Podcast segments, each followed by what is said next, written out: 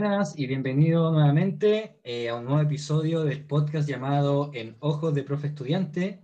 El día de hoy es un día muy especial porque tenemos una invitada y en el capítulo de hoy vamos a hablar un tema que es muy alarmante, eh, porque hace unos días vi una noticia que salió en los diarios eh, que explicaba que el 20% de los docentes se va de la docencia al quinto año de, de estar ejerciendo la profesión. O sea, uno de cada cinco docentes lo hace.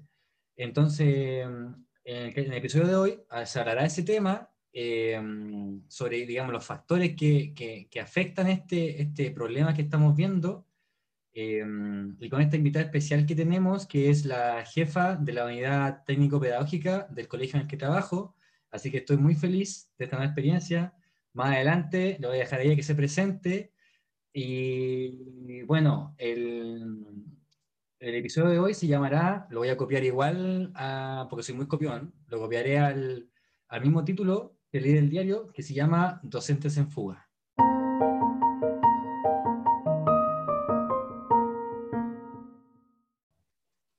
Y bueno, eh, como dije, el día de hoy tenemos una invitada muy especial, eh, así que voy a dejar que se presente. Así que dale más. Hola Pedro, hola a todas las personas que nos están escuchando. Eh, mi nombre es Jocelyn Peña, más conocida como la JO. Soy la jefa de unidad técnico-pedagógica de la escuela donde trabaja Pedro. Nombramos la escuela, tío Pedro, ¿no? No, no, mejor en confidencia, sí. Ya. pero trabajamos en una escuela municipal. Yo voy a cumplir ya 10 años trabajando en la escuela, pero como jefa técnico, 6 años. Así que estoy muy, muy contenta de que me hayas invitado a esta experiencia y hablar sobre todo este tema que es tan potente. Hoy, hoy Jo, eh, antes a lo mejor sería bueno como eh, cómo empezó toda la docencia, nació de la nada, cómo se dio todo esto. Eh, sí, bueno, empezó desde que estudié en el liceo técnico, estudié primero técnico en párvulo, hice una práctica en una escuela de lenguaje, me motivó mucho el área de, de la pedagogía, luego estudié pedagogía en educación básica con trastorno específico del aprendizaje. En tercer año de universidad me di cuenta de que me gustaba educación diferencial. Así que luego decidí estudiar em, educación diferencial con mención en discapacidad intelectual. Así que llegué a la escuela Cóndores de Plata, que fue mi primera experiencia ya titulada, así que em, fue súper grato llegar en verdad. No sé si te habrá pasado lo mismo a ti. Sí, un poco, no, no, mentira. Yo estoy a pernar, a pernar. no, pero eh, llegué a ese lugar y fue como, wow, eh, como que me sentí siempre que pertenecía a ese espacio, a esa escuela, porque no es un establecimiento, un colegio, yo lo considero que es una escuela y es una escuela muy acogedora que, como te mencioné en algún momento, te permite crecer profesionalmente y eso es súper importante, obvio.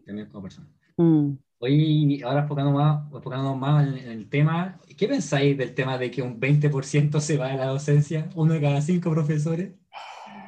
Mira, yo lo centro, no sé si te habrá pasado a ti mientras tú estabas estudiando pedagogía, ¿ya?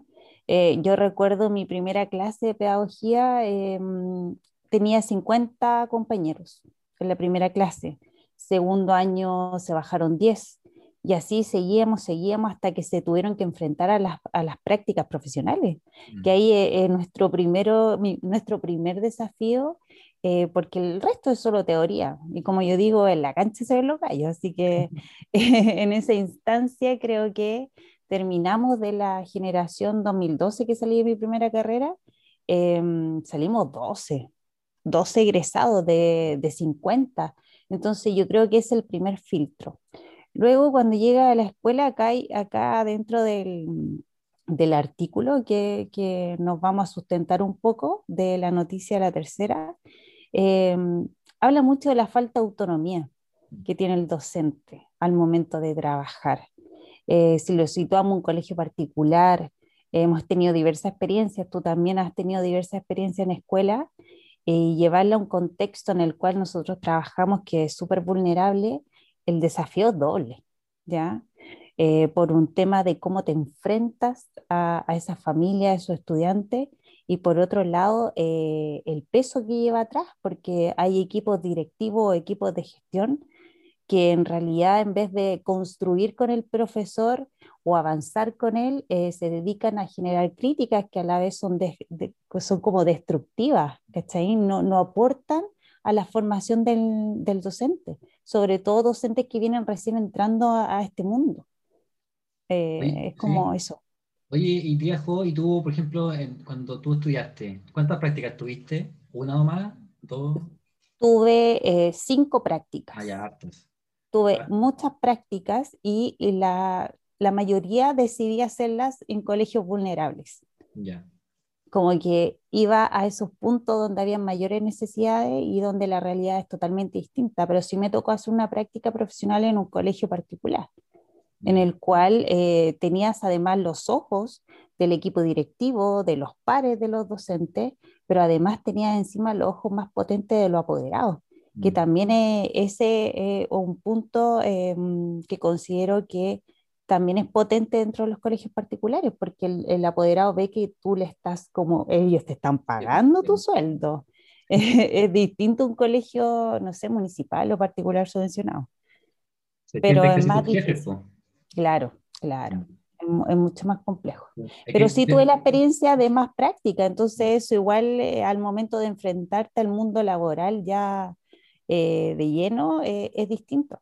Tenéis más calle, porque yo, por, eso te lo preguntaba, porque igual conozco casos donde estudiantes, digamos, a universidades que solamente tienen como tres prácticas, una inicial, una intermedia y una profesional y no es suficiente, o sea, después los cabros llegan al colegio, o sea, llegan a la vida laboral y le llega, pum, de choque, todo, así la realidad, y dicen, no, para esto yo no estudié, todo esto lo que estamos enfrentando, toda la, la presión que hay, todos los cumplimientos, los deberes que hay, porque al final creo que como docente uno tiene que cumplirle a muchas personas, pues tiene que cumplirle a los estudiantes, a, a, los direct, al director, a los apoderados y también a tus pares, pues. Porque hay que crear también ese, ese clima, digamos, en, en todas las directrices de, de, la comunidad escolar. Además, eh, el otro desafío es sumarte al proyecto de la escuela también, mm. al proyecto, a los lineamientos, a lo que esperan de ti los directivos, que a veces eh, eh, no son muy claros los lineamientos de lo que está esperando el equipo por parte tuya. El otro es poder generar un vínculo con tus colegas, con tus compañeros de trabajo, para generar un buen clima ya sea de trabajo, de compañerismo, al momento de generar un trabajo colaborativo, creo que eso es fundamental. Y lo otro, saber en el contexto en el que está inserto. Empaparte un poco de, de, lo que, de los niños, de las niñas, de las familias. Entonces, es todo un tema. Pero si es preocupante, yo creo que todo esto empieza desde las prácticas, desde que tú estás estudiando. Eh, y, no, yo, yo creo que, como decís tú, es un tema de que muchas veces uno se enfrenta yo mismo, o sea, me he enfrentado a la realidad, a los contextos que obviamente son, son choqueantes, uno nunca espera, por ejemplo, que yo tenga estudiantes que vivan en campamento, que vivan en la tierra, eh, que no tengan agua, que no tengan ropa, que no tengan zapatos, todo eso eh, no te lo esperáis algunas veces, pensáis como que eso ya no existe, pensáis que ya el, país, ya Chile en el 2021, ya no hay esas cosas, y existen, pues y es como... Y así al revés. mis estudiantes pasan por esas situaciones. Así al revés, porque ahora con el tema de la pandemia se ha incrementado mucho más eso. Yo te digo, o sea, si yo comparo en la comuna en la cual donde nosotros trabajamos, em, en un contexto hace cuatro años atrás, no, mm, no había eso, no, no, no se ve el nivel de vulnerabilidad en el que estamos ahora, ya que se ven más campamentos, Mm, que, lamentablemente hay muchos niños que a través de la pandemia no tenemos un vínculo con los niños, no el mismo vínculo que podíamos generar en un recreo, en la sala de clase, preguntar cómo estáis. Eh, son muchas situaciones, jugar con ellos totalmente distintos. Por ejemplo, en tu caso, tú te incorporaste ahora en tiempo de pandemia. Yo la otra vez cuando estábamos en la escuela, yo te dije, imagínate esta escuela con muchos niños corriendo, con niños jugando taca-taca, ping-pong, nosotros disfrutando, pasándolo muy bien pero es potente lo que está pasando en realidad. Mm. Pero, por ejemplo, la otra, el otro día yo también te mencionaba, cuando uno deja de involucrarse con los niños o lo que le pasa al niño, es cuando tú caes en, en, el sistema en sí. Mm. Entonces, es súper importante tener ese, esa calidad humana, eh, es, tratar de ser un poco empático también con lo que está pasando hoy en día nuestra familia y nuestros niños. Es súper difícil. Oye, Jo, y volviendo como al tema de la información que, que decía la noticia, a mí me pareció así como eh, muy impactante que de 2014 a 2018 se ha seguido como una, un ciclo como que de 15.000 docentes deja la docencia, 15.000 cada año. Y una pregunta más personal, ¿tú nunca pensaste ser uno de los 15.000? Se pasó muchas veces, ¿te sigue pasando ahora? ¿Te pasó? Oh, sí, me ha pasado, pero mm, el cargo de jefe técnico es mm. súper complejo. El desgaste mental nunca estuvo dentro de mis planes liderar una escuela, ¿ya? Pero eh, en, este, en este contexto se me dio la oportunidad, tomé el desafío, lo quise enfrentar, pero créeme que yo creo que ya llevo seis años en el cargo y hace como dos años me empecé a encantar de esto. Ya no, habían momentos súper complejos, el lidiar con, con los profesores, tratar de ser súper neutra, tratar de ser empática, ser compañera, que no te vieran como una jefe, sino que te vieran como un par. Eh, es súper arduo el trabajo que se hace ahí, pero el desgaste mental de estar organizando, estructurando, gestionando, siempre yo lo he dicho, yo lo pasaba mejor en sala que estar liderando una escuela. Entonces, pero de a poco me he ido encantando. De, de, a poco, pero más de una vez, yo te digo, el año pasado, como uno tiene un trabajo tan estructurado, eh, nos pilló la pandemia así, de la nada nos pilló la pandemia, no teníamos las herramientas para poder eh, defendernos como escuela y poder entregar los aprendizajes necesarios a nuestros niños y eso me generó mucha frustración. Y el año pasado fue un año de montaña rusa en el que yo me tuve que mantener en pie porque mm, yo soy la imagen de mis profes, pues, mm. entonces no, no puedo decaer en eso. Si tú estás mal, que yo era para que ese valor. Sí, sí, es que eso es verdad, o sea, y el año pasado fue un año de contención, de escuchar a tus colegas, de decirle, yo estoy contigo, tranquila, Hay, habían profesores que sí necesitaban una licencia, y ellos tienen mucha confianza conmigo, entonces hay que ser empático en ese aspecto también. Cuando están desgastados los profesores, a mí, a mí me agrada que se hagan cargo y no dejen pasar la situación. Oye, eh, igual yo no es que esté agradecido y nada, pero obviamente yo creo que en nuestro contexto como profesores es muy distinto, por ejemplo, a un colegio particular que está en clase, todo eso, porque yo, yo, verdad, si me pongo así como en los pies de profesores que tienen 44 horas en colegio particular, yo me muero, porque están ahí todo, todo el día en el colegio, 44 horas, con clases online y clases presenciales. Entonces, estáis para todos lados moviéndote, llegáis a tu casa, lo que quería hacer es, descansar, pero tienes que corregir, tienes que planificar, y no, el fin de semana, olvídate el fin de semana, también lo mismo. Y es un, es un tema de que trabajo más trabajo, más cosas que hacer, que realmente te rompe la cabeza, te rompe, y también afecta no solamente, digamos, a ti, afecta a tu entorno, que al final si te afecta a ti, afecta a tu esposo, a tu hijo, a tu hija, a los que están contigo sí, eh, es súper potente eso porque sigo hablando desde el equipo directivo. Mm. Y, ahí en el artículo sale mucho mencionado el, el, tema, el rol que cumple un jefe UTP dentro de una escuela. Porque al momento de gestionar, eh, yo hago la comparación, tengo muchas amigas y me rodeo de muchas profesoras, yo creo que a ti también te debe pasar lo mismo, que en nuestro círculo eh, siempre está vinculado con la docencia. Em, y hacemos las comparaciones por ejemplo, hay escuelas que no respetan el 65-35, mm. no le dan el espacio a los profesores de, cumplir con su hora lectiva y su hora no lectiva. Eh, yo creo que donde más craneo y donde más lo paso mal es la fecha de enero o febrero cuando estoy creando los horarios, porque los trato de calzar de tal forma para que mis profes puedan optimizar su tiempo eh, de hora lectiva y no lectiva para que no se lleven pega extra a la casa. ¿ya? Eh, eso es un punto. Lo otro, eh, al momento de confeccionar, por ejemplo, los horarios de clase online, eh, si tú comparas los horarios de nuestra escuela con los horarios de otra escuela o de otros colegas, ellos tienen clase, no sé, desde las 8 hasta las 3, 4 de la tarde, entonces además le meten taller entre medio. Entonces se trató de focalizar a lo realmente necesario y lo que pidió el Ministerio de Educación. Mm. Entonces, así ves también que eh, no tenemos tan saturados a los niños y tan saturados a ustedes también, porque es súper complejo. Em, entonces, yo creo que todo parte desde arriba de cómo tú gestionas la escuela, para mm. una, para tener en forma cómoda a los docentes y por otro lado también a las familias. si también tenemos que pensar en el contexto de, de nuestros niños y de nuestra familia. No saco nada con ponerle seis clases todo el día. Si con suerte van a asistir a dos. Entonces, eh, yo creo que eso y la falta de autonomía que aparecía también en el artículo es súper potente eso, porque mm, hay, hay equipos directivos de que están encima de los profesores. Yo creo que están encima de los profesores porque no confían en sus profesores.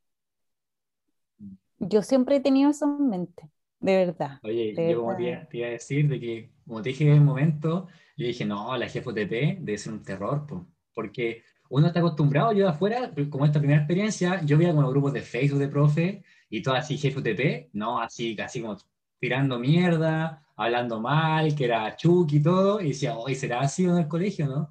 Y siempre dije, o sea, yo creo que cualquier profe de nuestro colegio iría a hacerse sombrero por la GFTP, por el director, porque ellos están ahí, están, son pro profesores, son pro docentes, o sea, ellos, a ellos no es como el típico director o GPTP, no, tú haces esto, tú ah, planificas de acuerdo a lo que te dije, de acuerdo al currículo, y ya haces tu clase y ya está. Y no, porque hay un tema más humano. Y eso creo que es mm. importante en tema de apoyo, de sentirse que tengo problemas y recurro a ustedes, ¿cachai? Mm. Y eso es muy importante para cualquier profesor, creo yo.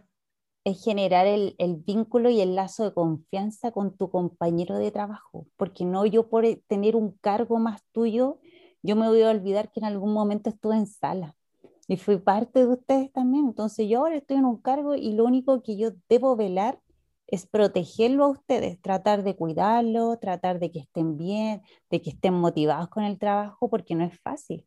Por ejemplo, los monitoreos. Los monitoreos al momento de retroalimentar es, es tratar de construir en conjunto, no destruir tu trabajo, sino que complementarlo con ideas nuevas y que ustedes se vayan dando cuenta en el camino de que sí las pueden ir incorporando. Pero, por ejemplo, para ti, para hacer la primera experiencia, bacán. porque sí, porque es distinto, eh, es totalmente distinto. Y lo bueno es que yo también tengo un director y tengo, por otro lado, un inspector general que me apañan también dentro de, esta visión, de este trabajo. ¿cachai? Porque imagínate si hubiese llegado otro director con otra visión, em, con otra metodología de trabajo, creo que no hubiese calzado.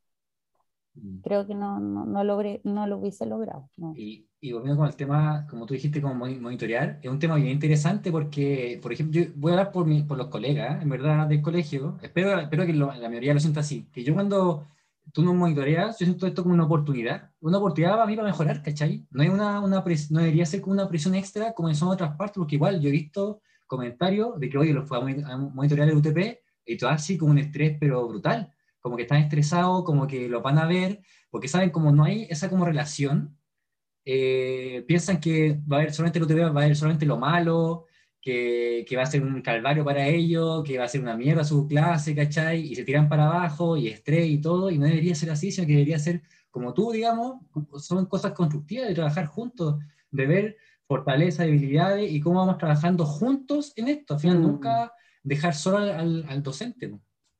Es que, claro, e, e, es, es, es el foco, el monitoreo y acompañamiento no es la idea de que el profesor, el cual yo le estoy, le estoy haciendo el monitoreo, se sienta más agobiado o más estresado porque yo lo voy a entrar a monitorear. Creo que una de las fortalezas que, que ha podido generar y llegar hasta, este, hasta cumplir este rol dentro de la escuela, creo que haber estado desde un principio haber llegado al 2012, yo en ese tiempo fui coordinadora del programa de integración, trabajé a la par con mis colegas, planificamos juntos, hicimos un trabajo juntos. Entonces yo creo que al momento de verte como un par y no como un jefe, creo que cambia mucho el, el estilo de, de, trabajo también. Mm. Yo creo que eso es fundamental. Eh, pero sí, lamentablemente hay equipos directivos que no lo logran gestionar bien, no se ponen en el lugar del docente, em, no los regalonean un rato. Eh, yo creo que hay cosas mínimas que los profesores te lo van a agradecer de alguna otra forma, pero esa empatía, eh, darte cuenta de que hay un humano que también tiene vida, por otro lado tiene familia, entonces eso yo creo que es una fortaleza. Si nos falta hacer muchas cosas más. Porque uno igual es muy autoexigente, pero yo creo que vamos bien encaminados, por eso que también nos reconocen en muchas prácticas que nosotros hacemos como en la escuela. Oye, oye, Joy, ¿qué pensás de la otra lista? Que muchos dejaron como la docencia el tema del, de la remuneración, que muy bajo el sueldo, eh, que igual es importante, porque yo, mira, a serte muy sincero, obviamente ya no se gana, yo por ejemplo no, no gano mucho, pero yo estoy solo, o sea, no tengo, no tengo hijos, no tengo familia, nada, y obviamente me puedo estar bien, ¿cachai? Llevo una buena vida, puedo comprarme mis cosas, puedo ahorrar, pero ya si nos va un momento en que tengo familia, no alcanza, o alcanza duras penas, nos endeudamos, la casa propia, el auto propio, y mucha gente termina como sacando la docencia por el tema de, de, la plata que uno recibe. Sí, es súper triste eso. Yo lo veo como por un lado que uno, claro, uno estudia esto porque considera que le apasiona también, mm. el enseñar tenía esa vocación, no sé. Pero al momento de tomar la determinación de que este rubro no me está aportando para yo poder seguir creciendo en mi vida, en mis proyectos personales, es súper complicado porque al final tú te pones a pensar eh, en algún momento en el artículo decía que uno no tiene vida, es mm. como todo focalizado a la escuela, el trabajo, que planificar, que preparar eh, material y un sinfín de cosas y al final cuando llega fin de mes la remuneración es súper baja. Pero, por ejemplo, eh, en el año 2016, yo me evalué en el 2013 mm.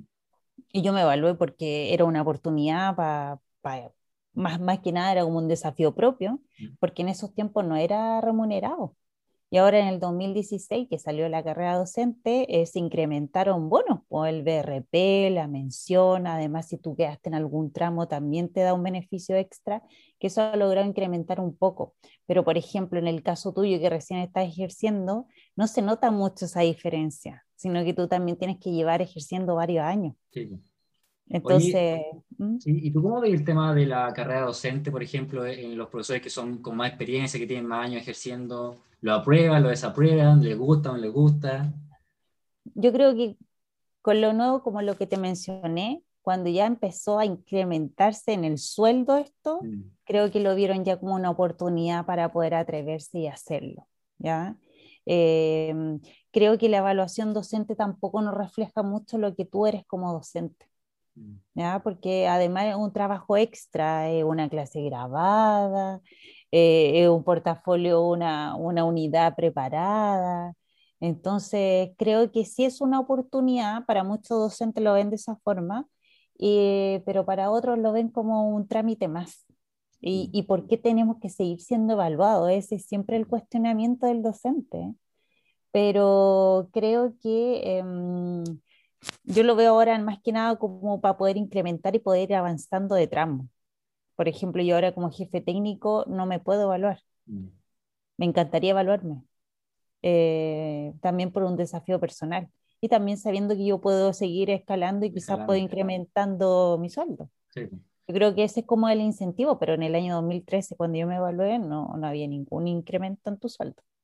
Oye, oye, Jo, y ya para como ir cerrando ya el episodio de hoy día, está, está muy bueno, eh, digamos que como para cerrar, de que para ti tú crees que el tema de que muchos docentes dejan la docencia después de cinco años, 15.000 docentes cada año, una de las formas como para, para, digamos, mantenerlos en el sistema, crees tú, que lo más importante es el tema de arriba, cómo el director, la GFTP, el inspector se maneja, digamos, para ayudar, crees tú, a, a los profesores? ¿Crees que eso es como lo, la clave de esto? ¿Qué pensáis tú?